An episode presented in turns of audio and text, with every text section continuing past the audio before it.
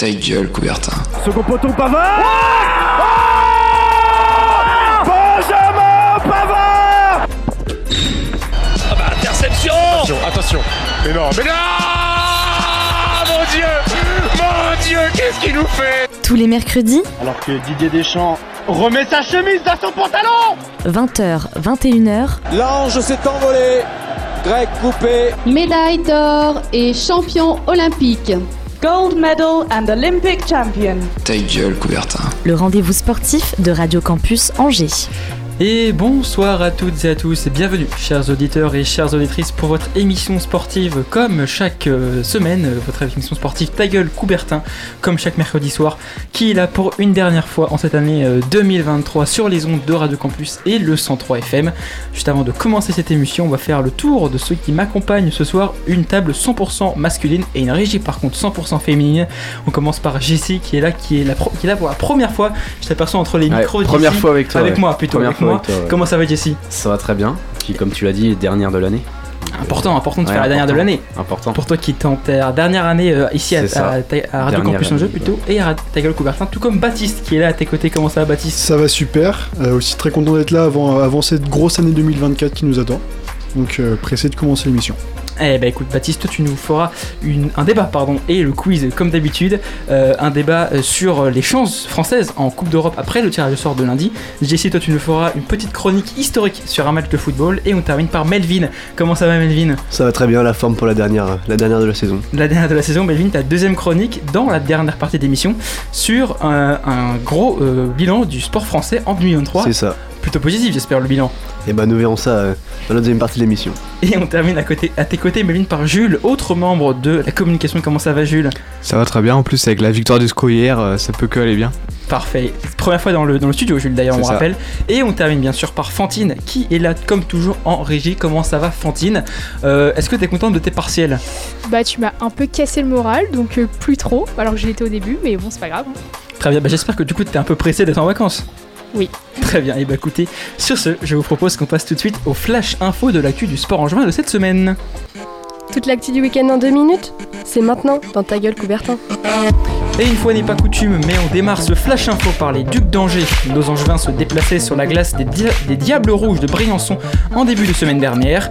Et à l'issue de cette rencontre globalement maîtrisée, les Ducs se sont imposés 3 buts à 1 grâce notamment à deux buts de Nicolas Ritz. Cette victoire permet à notre équipe de hockey sur glace d'asseoir cette deuxième place au classement de Ligue Magnus juste avant la trêve de Noël. Les Ducs sont à équidistance de Rouen premier et de Grenoble troisième, puisque 6 points séparent Angers de Rouen et Grenoble d'Angers après 23 matchs joués. Les Ducs se déplaceront à Cergy-Pontoise vendredi soir prochain. Et direction les parquets avec tout d'abord le SCO Handball. Et oui, les joueurs d'Issam Tej recevaient vendredi soir de la semaine passée l'ogre de cette division de Pro League, le club de Tremblay, équipe première au classement qui n'a fait que des victoires depuis le début de la saison. Dans une rencontre où nos Angevins ont montré de belles choses en seconde période, cela n'a malheureusement pas suffi et le SCO s'est incliné de 4 petits points seulement.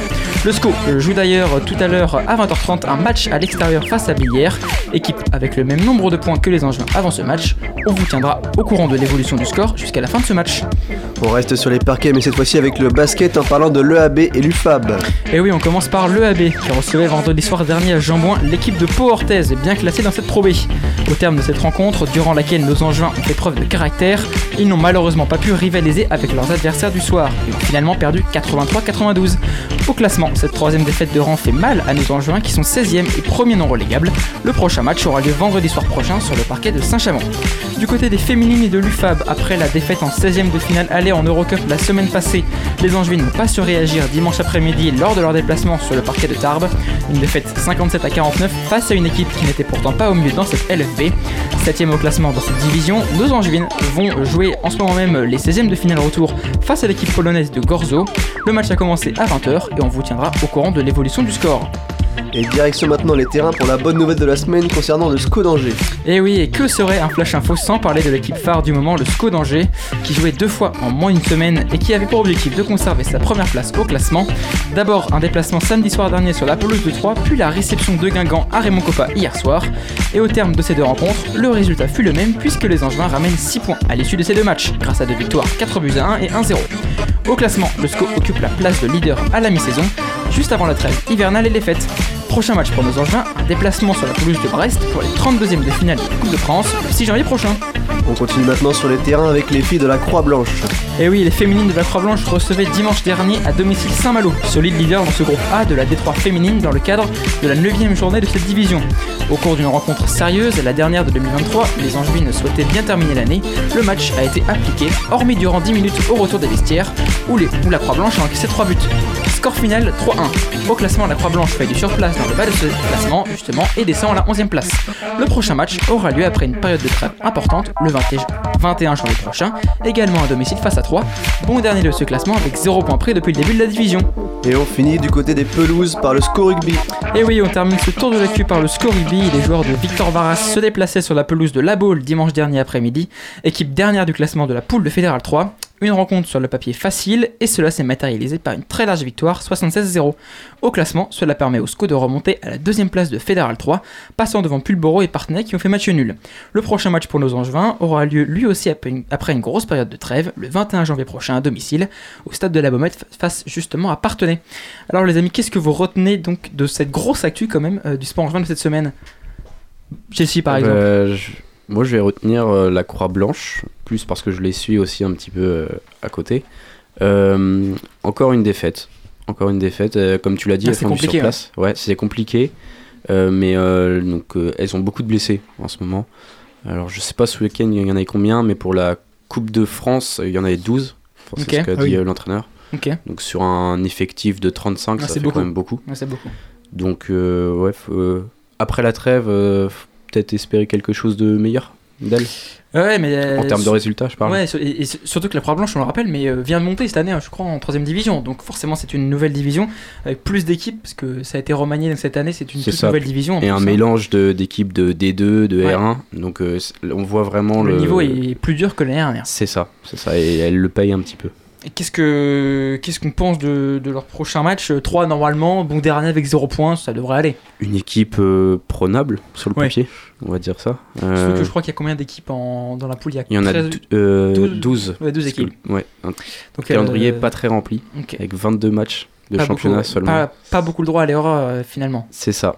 Et euh, quand on voit les équipes qu'il y a dans la poule, euh, Ça va être dur, là. Ouais, ça va être très dur. On espère que nos enjeux vont arriver à se maintenir. Toi, Baptiste, qu'est-ce que tu retiens? Bah, j'ai parlé un peu basket et je vais commencer avec euh, le AB qui a joué vendredi dernier et ce mardi du coup, hier contre Saint-Chamond.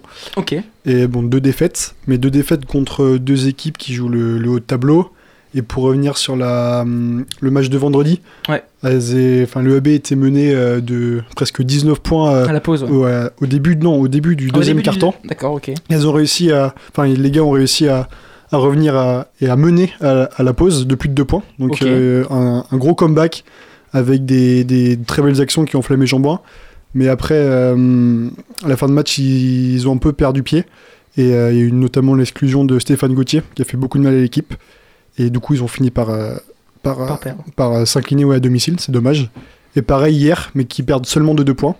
Donc là, vendredi, euh, avant les fêtes, il faut absolument s'imposer à domicile. Contre Orléans, qui est, qui est actuellement cinquième du championnat. Gros Donc, dé- c'est dé- déplacement non, à domicile. ouais. Grosse réception. Hein. On les reçoit, donc un match important. Mais tant que le mental lâche pas, je pense qu'ils vont arriver à se maintenir et, et faire quelque chose. Justement, on, parle- on, on- on en avait parlé ensemble quand tu étais venu euh, de, la dernière fois. Qu'est-ce que, est-ce que Ali Bouziane, qui est toujours actuellement le coach, euh, est-ce qu'il est, qu'il est en danger? Parce que la dernière fois, tu me disais pas forcément, pas tout de suite. Est-ce que là, parce que le, le, le AB n'est pas très bien classé, est-ce que là, il peut être plus en danger s'il perd vendredi? Je pense que cette, pour cette saison, il bougera pas. Après, à voir avec euh, la saison prochaine. Mais euh, je te dis, ça joue à vraiment pas grand chose. Et il y a des matchs. euh, qui bascule pas en faveur. et- Sur le papier, on est, on est, on n'a pas un, un très bon calendrier. Après, il y a des matchs, faut, faut les gagner. Je pense à, je pense à Antibes, on a perdu là-bas. Nantes, Ouais. euh, on a, on a perdu à la maison, donc c'est. On a pas des- beaucoup en plus, notre 3 points, il me Ouais, semble. ça. Donc, Donc, des, des défaites serrées Ouais. et Mais pas, pour l'instant, ça va. Et comme disait Tommy Ghezal en conférence de presse vendredi dernier, que, c'était le début, qu'ils ils ont confiance en leur groupe pour eux-mêmes. Donc euh, à partir du moment où ils y croient, je pense qu'ils peuvent le faire. Écoute, bah, on va suivre ça avec attention. Toi, Melvin, qu'est-ce que tu retiens de Je vais cette retenir actu deux choses, notamment le positif et la fessée du score rugby 76-0. Et Belle puis, fessée. bah, ah oui, belle fessée en effet. Et comment on peut pas retenir aussi le- la première place à la mi-saison pour le SCO qui va Ouais, passer la champion trêve ouais. euh, en champion d'automne. euh, bon, ça veut pas forcément dire grand chose, mais en tout cas, c'est de bon augure pour une remontée euh, dès cette année en Ligue 1. Ouais, qui est le SCO, je crois qu'il y a actuellement 2 ou 3 points d'avance sur, euh, sur Auxerre qui est, qui est deuxième. Deux points. Deux points, et ouais, qui deux a 5 points d'avance sur euh, Grenoble euh, qui est troisième. Et Laval, du coup. aussi. Et Laval plutôt, merci. Même et, nombre de points. Voilà, donc. euh, Coucou Hugo. Coucou Hugo, Hugo bien sûr l'autre euh, animateur de cette émission qui est supporter Lavallois. Sur ce, messieurs, merci pour euh, Ouais. ces, ces- ces bilans. Oui, Juste euh, rajouter une petite chose sur l'UFAB. Oui. euh, pour qu'elle se qualifie ce soir euh, Oui, absolument. pour l'Eurocup, il faut qu'elle gagne de plus de 7 points. Ouais, Parce, parce qu'elle qu'elles avaient perdu 7 points euh, à l'aller. D'accord. Donc là, pour l'instant, elle mène 11-6. dans le premier carton. Dans le premier carton. Donc on vous donnera l'évolution de ce score. Merci Baptiste pour, euh, pour ça. On vous donnera l'évolution du score tout au long de le- cette émission. Et je vous propose sur ce de passer à la première chronique. Et c'est JC qui va nous la faire. Petite virgule.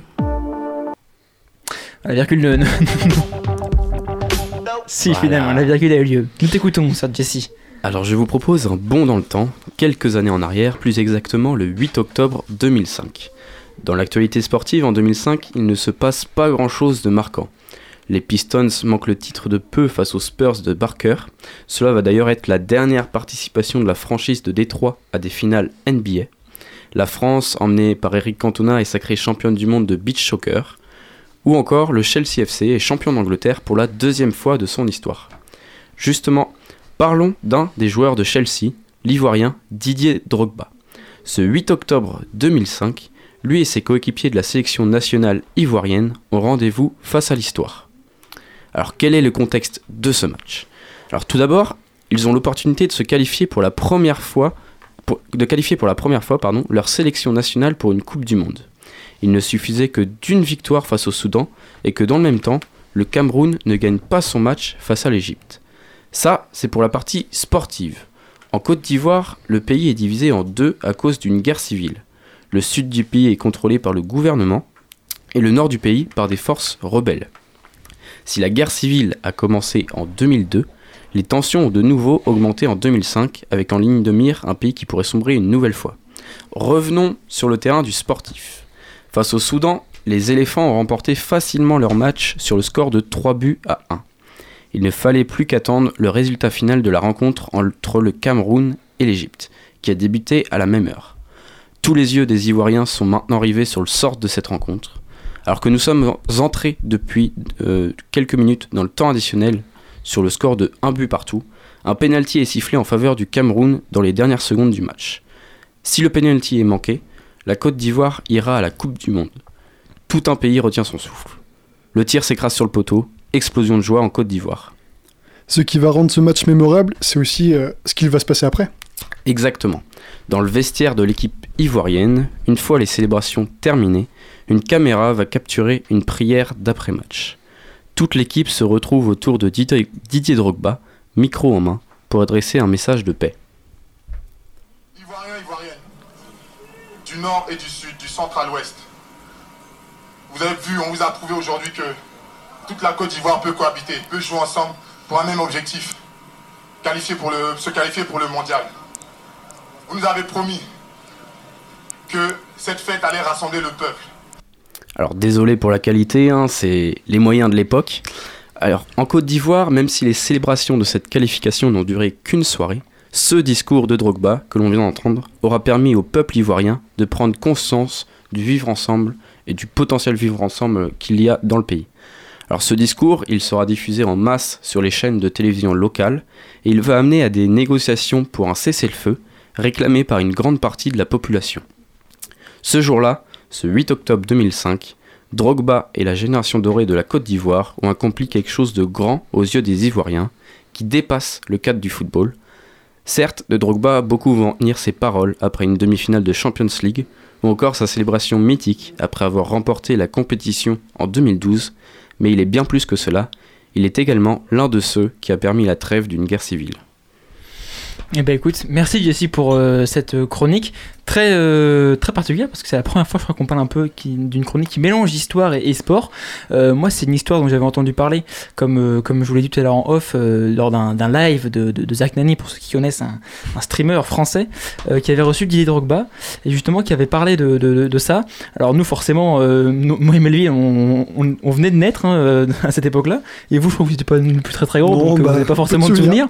Mais c'est vrai que c'est quand même assez quelque chose d'exceptionnel. Je crois que c'est l'une des premières fois que ça arrive dans le, dans le football, en tout cas dans le football moderne. C'est peut-être la seule. Ouais, c'est ça. J'ai pas recherché, honnêtement, j'ai pas recherché, donc je vais pas Peut-être qu'à l'époque, ouais. euh, Ouais. dans les années, enfin durant, durant le 20e siècle, peut-être que ça a déjà existé, mais c'est vrai qu'en tout cas, au 21e siècle, c'est une première, et euh, encore plus quand on connaît le, bah, le, le contexte des pays africains, voilà, C'est souvent en guerre, donc, euh, donc voilà, mais c'est vrai que c'est assez quelque chose d'exceptionnel, et à l'époque, Didier Drogba est une très grande personnalité du, du, du foot, euh, et un très... C'est encore un espoir, enfin un espoir.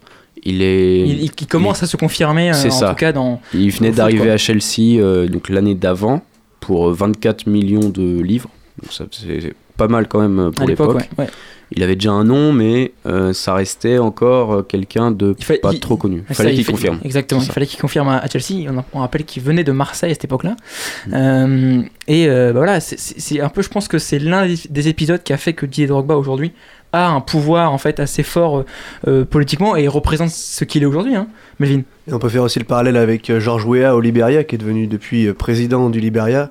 C'est vrai que ça prouve que le sport, et notamment le football, à travers les personnalités, là ici c'est deux exemples africains, bah, on peut vraiment Ouais. euh, inculquer des valeurs à, son pays, et comme quoi bah, le foot, le sport et la politique, c'est jamais très loin, et là pour une fois c'est c'est dans le positif. Ouais, c'est vrai, c'est vrai. Et puis, euh, bah, c'est c'est ce que Drogba, euh, justement, euh, enfin, et du coup, cet, cet épisode a permis à Drogba de, du coup, de- d'être ce qu'il est aujourd'hui et d'être co-président, je crois, ou, non, co-animateur, pardon, de la cérémonie du Ballon d'Or. Oui, Jason. Ouais, c'est ça. Ouais, et dans cette euh, génération dorée que je parlais, Ouais. il y a aussi Yaya Touré. Et, et, euh, on en parle moins puisque vraiment c'est l'image de ce match, c'est euh, la, célébration, vidéo, la prière entre guillemets, puisque alors à la suite de l'extrait que je veux- que je qu'on vient de vous passer, ils se, tous les joueurs se mettent à genoux et ils demandent euh, à la Côte d'Ivoire de déposer les armes. Et euh, donc Yaya Touré est sur euh, la vidéo, mais en retrait. Et Ouais. c'est vraiment Didier Drogba qui est Qui au centre prend la parole, avec quoi. le micro. Ouais. Ouais, bah c'est et c'est dans ces moments-là qu'on voit vraiment ce qu'est un, vrai leader, j'allais dire, mais c'est ça en fait, une, personne qui, a la capacité de, prendre les choses en main et de, dire ce qu'il faut, dire. Donc euh, merci Jessie pour cette euh, très belle chronique. Et nous, je vous propose tout de suite de passer à la première pause musicale.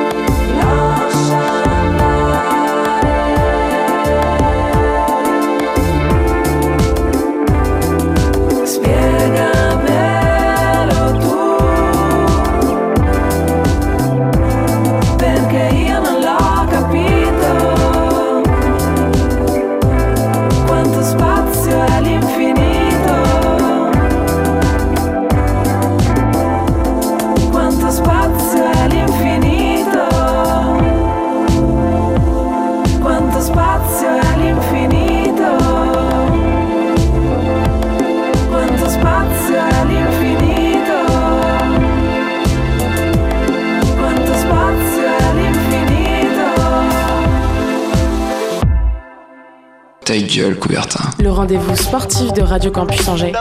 De retour dans la deuxième partie d'émission de Tailleul Coubertin et dit deuxième partie d'émission dit forcément un petit débat qui les est concocté ce soir avant le quiz par Baptiste. C'est ça, ce lundi avaient lieu les tirages des huitièmes de finale de la, Champions League et les 16e de finale de l'Europa League et de la Conference League. Alors c'est maintenant l'heure pour nous de faire le point sur les clubs français. Alors après une phase de poule plus que poussive dans un groupe difficile, le Paris Saint-Germain avait réussi à obtenir son ticket pour les huitièmes de la C1 en arrachant le nul au Signal Induna Park face au Borussia Dortmund un partout. Ainsi, le club parisien a évité le pire et recevra le 14 février prochain la Real Sociedad. Alors, malgré une plus petite réputation que ses concurrents, le Real Sociedad est parvenu à terminer premier de son groupe devant l'Inter Milan et Benfica. L'équipe de Francaise a réussi à être repêchée, elle, en Europa League, mais ce ne sera pas pour autant une mince affaire. En effet, l'équipe lançoise devra aller défier le C non, SC Fribourg, c'est l'inverse, actuellement à la sixième place de la Bundesliga. Cette rencontre s'annonce piège, et en parlant de match piège, c'est également le cas de l'Olympique de Marseille qui affrontera le 15 février prochain le Shakhtar Donetsk. Quant au Stade Rennais et le FC Toulouse, ils sont tous les deux terminés à la deuxième place de leur poule. Par conséquent, ils sont contraints de jouer contre des clubs repêchés de Ligue des Champions. Ainsi, le club toulousain, après avoir affronté Liverpool lors des phases de poule, ira chercher sa qualification face au club de Benfica Lisbonne. De l'autre côté, les Bretons devront battre le Milan AC pour atteindre le prochain tour de la compétition, tandis que du côté de la Conference League, le LOSC est déjà qualifié pour les huitièmes de finale. Alors messieurs et mesdames, qu'est-ce qu'on en pense euh, de ce tirage? Euh, bah, je propose qu'on commence par la, par la Ligue des Champions, par le Paris Saint-Germain. Allons-y. Euh, bon, je pense qu'on sera à peu près tous d'accord. Le tirage du Paris Saint-Germain, c'est le plus facile, entre guillemets. Enfin, je pense que c'est l'équipe sur laquelle le Paris Saint-Germain. Le moins dur. La moins dure. Voilà, sur le Dans le papier. sens, sur le papier. Mais après, je pense que ça pouvait se jouer avec peut-être le Borussia Dortmund, mais le PSG ne pouvait pas retomber compte puisqu'il était dans la même poule. Euh, mais en tout cas, sur le papier, ça semble le meilleur tirage. Mais comme tu l'as dit, mon cher Baptiste, euh, la Real Sociedad est une équipe qu'il ne faudra pas prendre à la légère. C'est Euh, un tirage piège. C'est un tirage C'est piège, tirage exactement. piège par excellence. Absolument. Tu, tu vas là-bas, même tu reçois en te disant euh, oh, c'est bon, ça va être euh, Mm. tranquille. Et bah tu finis comme Newcastle, euh, enfin comme contre Newcastle. Mm. Tu perds et puis tu fais match nul. On les connaît, le loulou du PSG, hein, ils sont là tout contents, mais bon, on sait comment ça va finir. Enfin, j'espère pas pour euh, dès les huitièmes de finale, mais Ouais. il faut qu'ils se méfient, parce que je vois sur les titres des journaux, ça dit euh, tirage facile pour le PSG, euh, tranquille, mais bon, attention quand même. Ouais, mais en plus, on, on rappelle, le PSG pouvait tomber contre le Bayern, contre Manchester City, Barcelone, l'Atlético Madrid, Arsenal et le Real Madrid. Donc, sur le papier, c'est le meilleur tirage. Après, comme tu l'as dit, Baptiste, euh, la Real Sociedad termine première de son groupe devant l'Inter Milan, qui est quand même finaliste de la saison passée, à la différence de but, certes, euh, parce qu'ils ont euh, la meilleure défense euh, de la phase de poule de Ligue des Champions avec deux buts encaissés. Donc ça va être c'est le tirage par- euh, compliqué par excellence, enfin, à piège par excellence. D'autant plus que le retour au Pays Basque, ça va pas être simple. Il y a une grosse ambiance là-bas.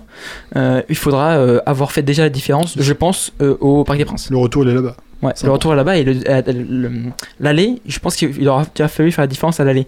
Euh, Melvin.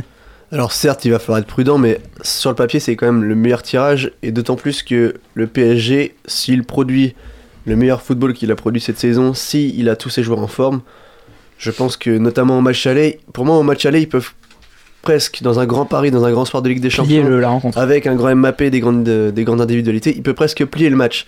Mais comme on disait, attention au match retour qui sera là-bas, qui sera très chaud, et sur le coup, le match retour il sera beaucoup plus équilibré. Mm. Après, je pense que, euh, vu le jeu du PSG cette saison, on a vu euh, l'air, l'air- enfin, les, les- le président a dit que c'était une année de transition. C'est- Pour moi, c'est mieux quand même de taper la Real Sociedad en huitième plutôt qu'un gros club dans lequel on aurait été plutôt outsider, euh, étant donné la, la saison du PSG. Après, restons prudents parce que. C'est quand même dans deux mois aussi, hein, il, faut, il faut le rappeler. À tout moment, il peut y avoir des blessés. Ah oui, c'est des, ça, des- ouais. des- On ne sait pas ce qui peut se passer dans deux mois. Là, le on mercato, parle au- il y a le mercato il y a le entre les mercato, deux. il y a beaucoup de choses. On parle au 20 décembre, euh, ça, si ça se trouve, dans un Ouais. mois, euh, notre la, avis sera complètement absolument, différent. Euh, bah, je propose qu'on passe tout de suite à la Ligue Europa, puisque euh, en conférence comme tu as dit, Lille est directement qualifié.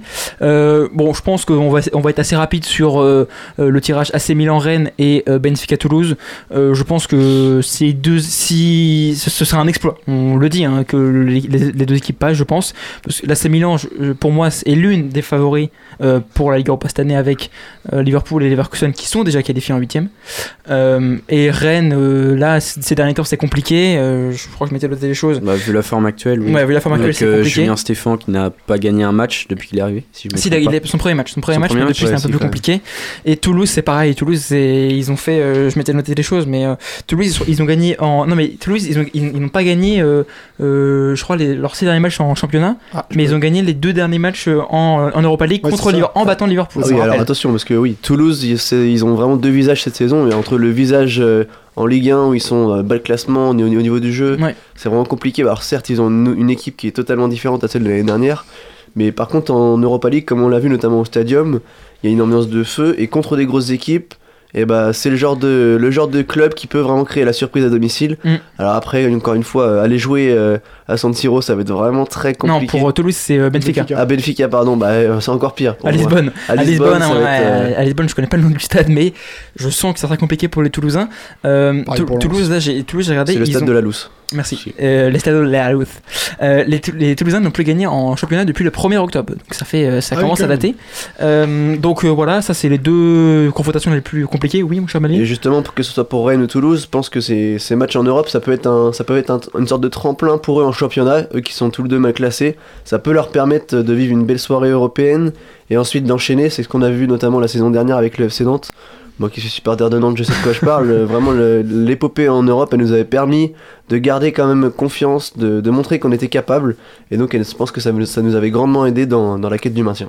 Et on espère que, justement, en parlant du FC Nantes, que le Stade Rennais, lui, va pouvoir peut-être réitérer un exploit comme le FC Nantes l'année dernière à Moi, San pas Siro, forcément, mais- comme ce qu'avaient fait les Nantais à, à, à la Juventus, en espérant que le retour soit, le retour soit plus clément. Et on va terminer par euh, la rencontre euh, RC Lens SC Fribourg.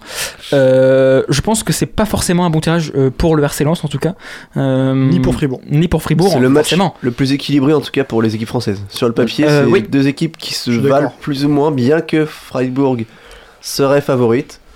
Euh, bah en fait, le, le- le problème pour les, pour les Lensois, c'est qu'ils pouvaient, euh, comme en fait, il y avait quatre, il y avait quatre équipes françaises, c'est ça, en, qui sortaient des, des, des- Des chapeaux. des chapeaux, et ils ne pouvaient que tomber contre euh, le Sporting Portugal, le Sparta Prague, l'AS Roma au Karabag. Donc en gros, il y avait une, il y avait plutôt deux chances sur euh, trois de tomber, d'avoir une bonne équipe, le Sparta Prague ou le Karabag, et d'avoir une équipe compliquée, donc Sporting Portugal, SC Fribourg et l'AS Roma. Sachant que l'AS Roma euh, est tenante du titre en Conference League. Euh, et donc, bah, il tombe pas forcément un très bon club, euh, le SC Fribourg, qui a fait, je crois, euh, sur, les, sur les trois dernières saisons, ils ont terminé euh, toujours dans le top 6 de la Bundesliga. Donc, ça sera un match très équilibré. Mais euh, Toulouse, Toulouse, le RC Lens nous a montré de quoi il était capable, notamment contre Arsenal. Donc voilà, on, on peut espérer des bonnes choses pour Là aussi, c'est le match aller qui va faire la différence. Absolument, à Bollard. À Bollard, ouais, Ouais. avec les corons. C'est ça qui va faire la différence. Absolument. On se répète, mais. Ah oui, le, le- le match aller sera décisif. Euh, et on termine. euh, ah non, je crois que c'est le match. euh, c'est peut-être le match retour. euh, je sais pas. Bref, Euh, on termine par notre par la dernière euh, confrontation entre donc le Shakhtar Donetsk et euh, Marseille. Euh, bon tirage pour les Marseillais. Qu'est-ce que vous en pensez, Melvin? Pour moi, c'est un bon tirage parce que faut vous rappeler que le Shakhtar Donetsk, il s'entraîne, il s'entraîne plus, plus en Ukraine, en à cause Ukraine, du ouais. contexte Absolument. Politique qu'on connaît, de la guerre, etc. Donc pour moi, le Shakhtar, c'est une année compliquée pour eux. Ils doivent euh, délocaliser leurs entraînements, leurs matchs.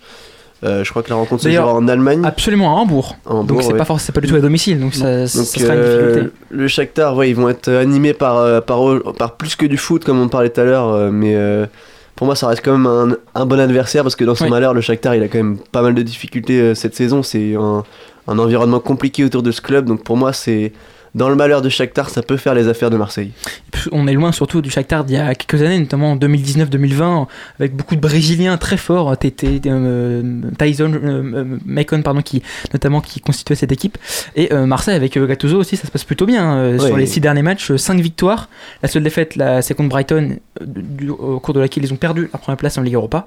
Et surtout que Marseille, ils pouvaient tomber donc l'AC Milan, le RC Lens, pas, du, coup non, les Young Boys de Berne, Braga, Galatasaray, Feyenoord ou le Benfica. Donc finalement, c'est plutôt un bon tirage. Peut-être un meilleur tirage ça aurait pu être contre Braga ou les Boys de Berne. Marseille, ils sont actuellement en forme, notamment avec Aubameyang qui a retrouvé sa confiance et qui, euh, qui plante but sur but. Mais encore une fois, comme on parlait tout à l'heure, le match il est dans plusieurs mois, dans Ouais. plus d'un mois. Donc euh, à cette période-là, il faudra voir les dynamiques des deux équipes et pour l'instant, euh, On prend des pincettes, on espère que, non, sur le papier pour l'instant l'OM est favori, mais comme on l'a dit tout à l'heure, des blessures, le mercato, ça peut aller très vite. Faut, en- faut espérer en que. Aubameyang soit encore dans la forme dans laquelle il est. On espère, mais- on espère. ou un autre joueur, ou Ou un autre Vitinha, joueur, ou absolument. Plusieurs joueurs peut-être euh, qui se remettent en forme. Bah, écoutez, merci messieurs pour euh, ce débat euh, sur euh, tirage au sort. Et mon cher Baptiste, on te laisse commencer euh, notre quiz, notre fameux quiz. Est-ce que Fantine, oui, Fantine Oui. va, va participer bien sûr. Alors accompagnée de Lisa bien sûr, on, on- on le rappelle. Donc elles sont deux, elles sont deux contre un, Euh, enfin deux pour un plutôt. Et mon cher Baptiste, on te laisse commencer notre quiz. Ouais. Et on triche pas les deux. Ouais, attention à Jessie. On regarde tous Jessie et on lève la main quand on a la bonne réponse. Et euh, Fantine, je si jamais Stock a la bonne réponse, je le dirai à, à Baptiste parce qu'il peut pas forcément te voir. Je regarderai. Alors, mon quiz il sera un peu sur euh, l'année 2023 au niveau du, des sports français et des, et des sportifs. Ah, Alors, Mel- Melvin, il est bien là. on va rentrer tout de suite dans le vif du sujet avec la, la première question qui est un au plus proche. Oh. Euh, ce- alors, je prends mon ordi de main pour pas que Vas-y, vas-y, les vas-y, collègues vas-y. à côté de moi trichent. Ce, même si c'était pas leur genre. Ce dimanche, les Bleus ont remporté leur troisième titre mondial euh, au handball en s'imposant face à la Norvège. Alors au plus proche, combien de médailles euh, ont-elles gagné depuis les 24 dernières années?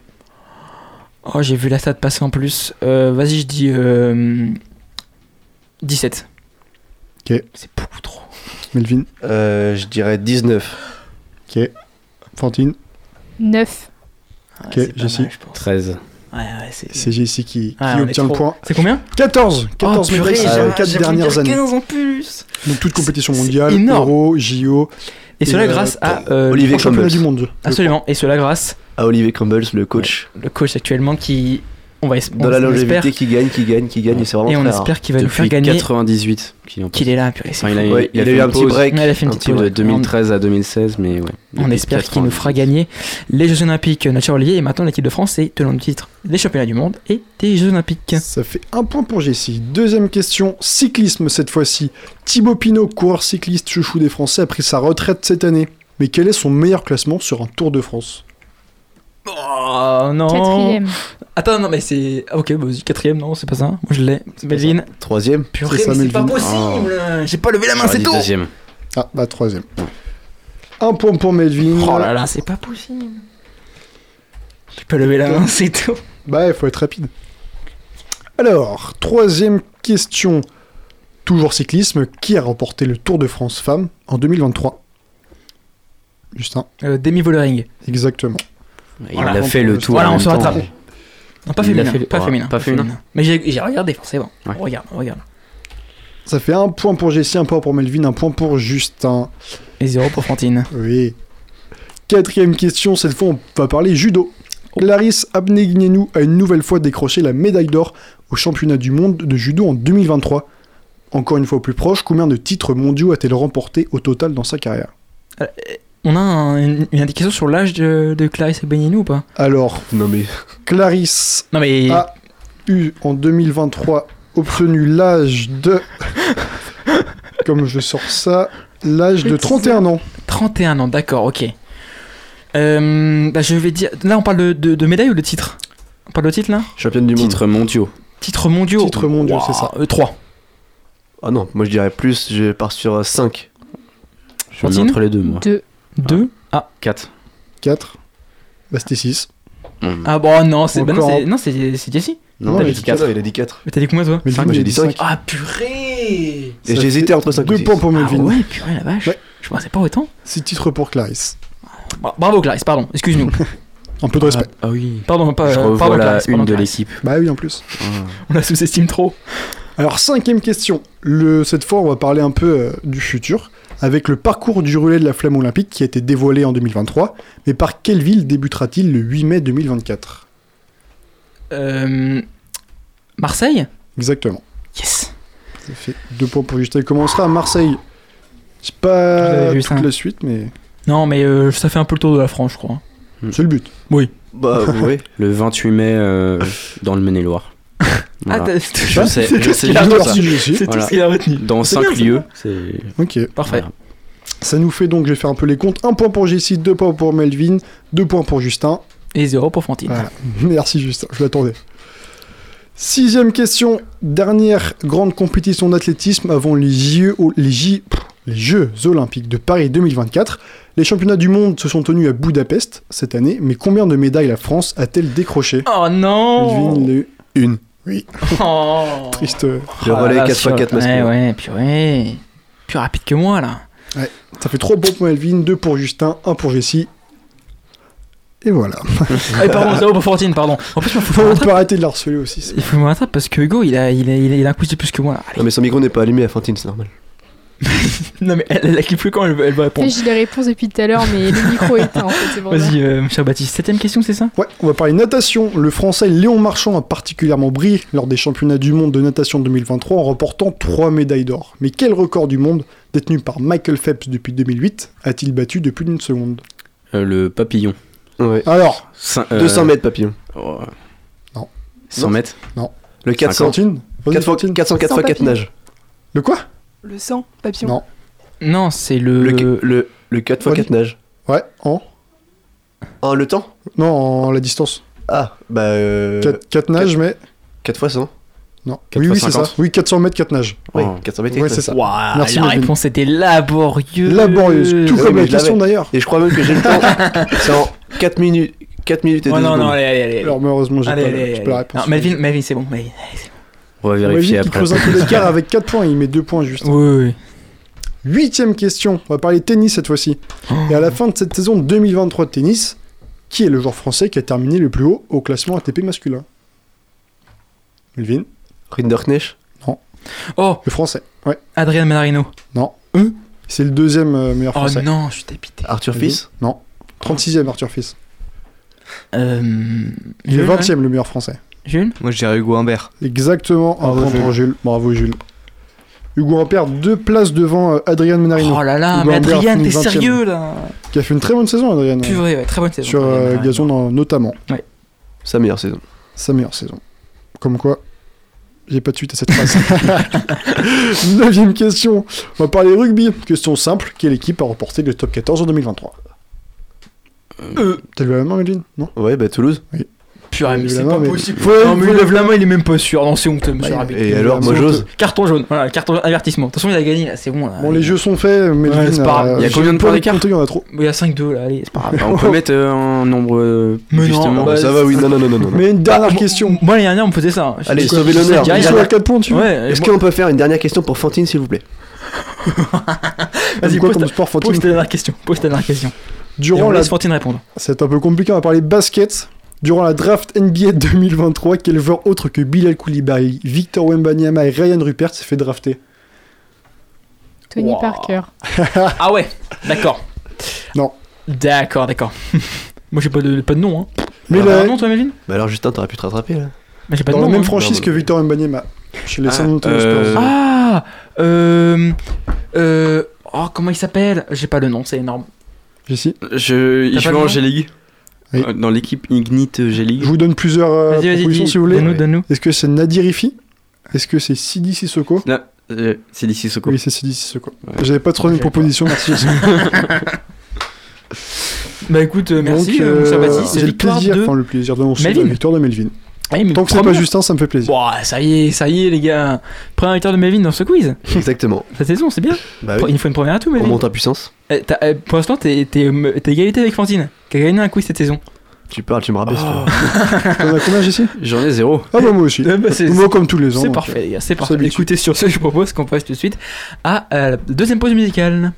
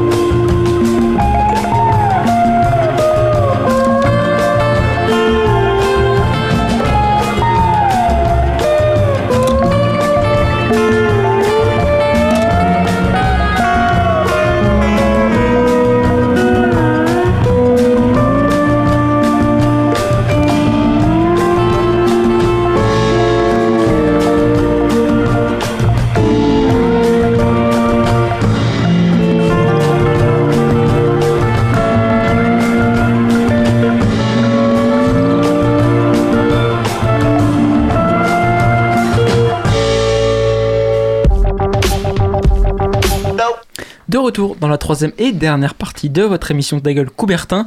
Euh, juste avant de passer à la chronique de Merlvin sur le bilan du sport français en 2023, euh, Baptiste, tu as le score en direct du match entre l'UFAB et euh, Gorso. C'est ça, c'est la mi-temps en jambon et malheureusement les filles euh, perdent de 6 points. Donc Aïe, aïe, aïe, aïe, alors que tout à l'heure, elle gagnait, on l'a, euh, je sais pas si on l'avait dit, mais on elle Euh, gagnait ouais, elle 21 gagnait. à 12. C'est ça. Et là, elle perd combien? 30-36, c'est ça? 30-36, donc euh, faut marquer des points. Il reste Ouais. deux cartons, il reste une mi-temps. Il reste fond. une mi-temps. On rappelle que les féminines doivent marquer 7 points de plus que leur adversaire du soir pour passer en huitième de finale. Melvin, c'est à toi pour euh, ta chronique du soir. Et donc euh, on va partir sur un bilan du sport français en 2023. 2023, quelle année? Alors que l'on sortait d'une année pleine d'émotions ponctuée par la désillusion française en finale de la Coupe du Monde de football au Qatar, avec cette maudite frappe de Randall Colomani qui nous entra jusqu'à la fin de nos jours, stoppée par Dibou le charmant Emiliano Martinez, l'année 2023 fut elle aussi émouvante. Si l'on devait titrer l'année, j'hésiterais entre révélation au pluriel et tristesse. L'événement de l'année dans l'Hexagone, ce fut incontestablement la sortie du film Alibi.com 2, un véritable chef-d'œuvre. Bah quoi, vous avez, vous avez l'air étonné. Dans trêve de plaisanterie, sortez les mouchoirs, l'événement de l'année fut bel et bien la Coupe du Monde de rugby en France, ponctuée par la si cruelle défaite du 15 de France 29 à 28 en quart de finale face aux Springboks, futur vainqueur. Et oui, car malgré toutes les attentes placées sur les solides épaules de nos bleus, les mains de Colby, le sifflet de Monsieur Benokif et les mains savonneuses des Français auront eu raison de nos espoirs de titre. Au-delà de cette défaite prématurée, nous retiendrons tout de même la magnifique victoire du- lors du match d'ouverture contre les All Blacks 27 à 13, le carton historique infligé face à la Namibie 96 à 0, et oui, ou encore cette fameuse fracture maxillozygomatique d'Antoine Dupont qui nous aura tenu en haleine pendant plusieurs années. Très bien vite. Malgré tout, un sondage Odoxa pour Winamax et RTL révèle qu'Antoine Dupont est élu sportif de l'année par les Français avec 28% des voix malgré la défaite, devant Kylian Mbappé, Teddy Riner et Léon Marchand. Une autre désillusion, et pas des moindres, cette fois-ci en basket, au mois d'août, avec l'élimination de l'équipe de France de Vincent Collet, dès le premier tour après deux défaites face au Canada et à la Lettonie en 4 matchs. Un gros coup dur pour les vice-champions olympiques à l'approche des JO. Mais un seul homme peut tout changer et redonner de l'espoir aux Français. Victor Wembanyama. Heureusement, on peut compter sur les Françaises qui ont décroché la médaille de bronze à l'Euro en Slovénie, en s'imposant face à la Hongrie 82-68 après avoir perdu face aux voisines belges. Un huitième podium européen consécutif encourageant pour l'échéance de 2024. Encourageant, c'est un euphémisme pour désigner la performance de handballeuse française vainqueur 31 à 28 ce dimanche en finale du championnat du monde face à leur bête noire, la Norvège. Avez-vous suivi le match? Oui. Oui. Et les filles d'Olivier Crumble sont dominées de la tête et des épaules de la compétition au Danemark pour s'offrir une troisième médaille d'or. Les coéquipiers de la brillante Estelle Nzemiko ont démontré leur force collective et leur caractère pour surmonter leur statut de favorite. Et s'il y a bien un nom à retenir de cette finale, c'est Léna Granvaux, intenable pour ne pas dire injouable. À seulement 20 ans, elle s'est démarquée par ses courses et ses prises d'initiative audacieuses mais toujours payantes. En pleurs avant même la fin du match, l'arrière droite des Neptunes de Nantes gardera son premier sac avec l'équipe de France toute sa vie. Sur un nuage et lancé comme une balle vers les jeux. Malheureusement, on ne peut pas en dire autant de leurs homologues masculins. Les experts vieillissent et bien qu'une génération dorée prend place de l'équipe de Guillaume Gilles, leur défaite en finale 34 à 29 face au Danemark fin janvier au mondial laisse place au doute pour la suite. Une médaille d'argent au goût amer mais qui reste à nuancer pour un bilan plutôt positif. Positif, on peut l'être également pour nos, pour nos footballeuses pardon, tricolores qui, au terme d'une belle saison pour la, pour la première d'Hervé Renard, se sont qualifiées pour le Final Four de la Ligue des Nations. Elles disputeront la demi-finale de la Ligue des Nations le 23 février prochain contre l'Allemagne. Parmi tous les sports co- collectifs, c'est paradoxalement un sport individuel qui remporte la performance collective de l'année pour les Français selon le sondage Odoxa du 17 décembre. Alors à votre, à votre avis, de quel sport s'agit-il? La natation. Ouais, j'aurais dit ça aussi. Et non. ouais? Il s'agit de la l'équipe de France masculine de biathlon, championne du monde Ah, bien. de relais, Bah, bien sûr, bien sûr, oui, effectivement. avec euh, Quentin Fillon-Maillet, Antonin Guigona, Fabien Claude et Emilien Jacquelin, qui se sont imposés à Oberhof devant la Norvège de Johannes Bö, favorite, et la Suède. Une fin de course supersonique notamment où Quentin Fillon-Maillet boucle son dernier tir debout sans faute en quelques secondes et finit fort, ne laissant aucun espoir à Johannes, qui finira plus de 30 secondes derrière à l'arrivée. On n'a même pas eu le temps de stresser, réagissait Antonin Guigona au micro de la chaîne L'équipe à la fin de la course. Martin Fourcade n'est plus là, mais une belle génération française s'installe en biathlon, et pas qu'en biathlon. En athlétisme, par exemple, discipline chère à notre, présentateur Justin Baudot, la crise que traverse l'équipe de France après la catastrophe des championnats du monde au mois de juin cache quelques révélations. Je pense à Thibaut Collet, que les Français ont vu battre son record de 8 cm le 26 août dernier lors des concours du saut à la perche, avec une performance certes en dessous des meilleurs mondiaux, mais pleine d'espoir, à 5,90 m. Eux ont sauvé l'honneur de la France en remportant l'argent sur le 4x4 masculin. Ludwig Vaillant, Gilles Biron, David Sambé et Théo Andan figurent parmi le renouveau de l'athlétisme français. Mais comment parler de révélation sans parler de tennis, me dirait Oscar Cette année, deux noms se sont révélés au grand public. Arthur Fils et Lucas Van Haché, pour ne parler que d'eux. Les deux Français de 19 ans sont entrés pour la première fois sur le tableau final de Roland Garros et ont tous deux intégré le top 100 mondial. Le premier a remporté pour la première fois le tournoi de Lyon face à l'Argentin Francisco Cerundolo en 2-7, 6-3, 7-5. Et un Français qui gagne contre un Argentin, on aime le souligner, et cela impose un certain charisme. Lucas Van Haché est tranquillement deuxième de licence, en deuxième année de licence de mathématiques lorsqu'il intègre la cour des grands à Roland. Discret mais calculé, il lui a aussi promis un avenir radieux dans le tennis. Pour l'anecdote, ils se sont affrontés le 1er décembre en demi-finale du Master, Next Generation et Arthur Fils a battu son pote 3-7 à 1. Anecdotique. Eux aussi, leur âge est anecdotique et qui plus est, ils sont frères. La raquette, il la manie aussi bien que fils et Van Haché, mais les frères Lebrun, Félix et Alexis performent sur une table. À 17 et 20 ans, les numéros 1 et 2 français figurent déjà parmi les meilleurs du monde en tennis de table. Et s'ils passent le bac à un mois avant les Jeux, Félix ne rêve que d'une chose, comme son frère, la médaille d'or olympique à Paris 2024. En natation, lui aussi est capable décrocher l'or. Et plutôt deux, trois ou même quatre fois plutôt qu'une. Léon Marchand, 21 ans, recordman du monde en 4x4 nage, en 4 minutes 2 secondes et 50 centièmes, a confirmé en 2023 les espoirs fondés en lui en empilant le record. Il sera LA plus grande chance de médaille française au JO. Alors voilà, j'aurais pu parler sport méca avec la victoire de Zarco au GP d'Australie ou le titre de Théo Pourcher en F2. Clin d'œil à Alexis et Inès.